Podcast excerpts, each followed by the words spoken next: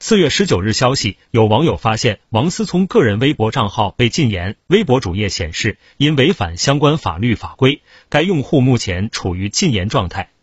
日前，王思聪转曾发了一则有关莲花清瘟胶囊的文章，认为证监会应该严查以岭药业。不过，王思聪很快重新编辑了该条微博，删除了原先的评论。公开简介显示，王思聪，一九八八年一月三日出生于辽宁省大连市，祖籍四川省苍溪县，毕业于伦敦大学学院哲学系，万达集团董事长王健林的独子，北京普思投资有限公司董事长，IG 电子竞技俱乐部创始人，万达集团董事。听头条，听到新世界，持续关注最新资讯。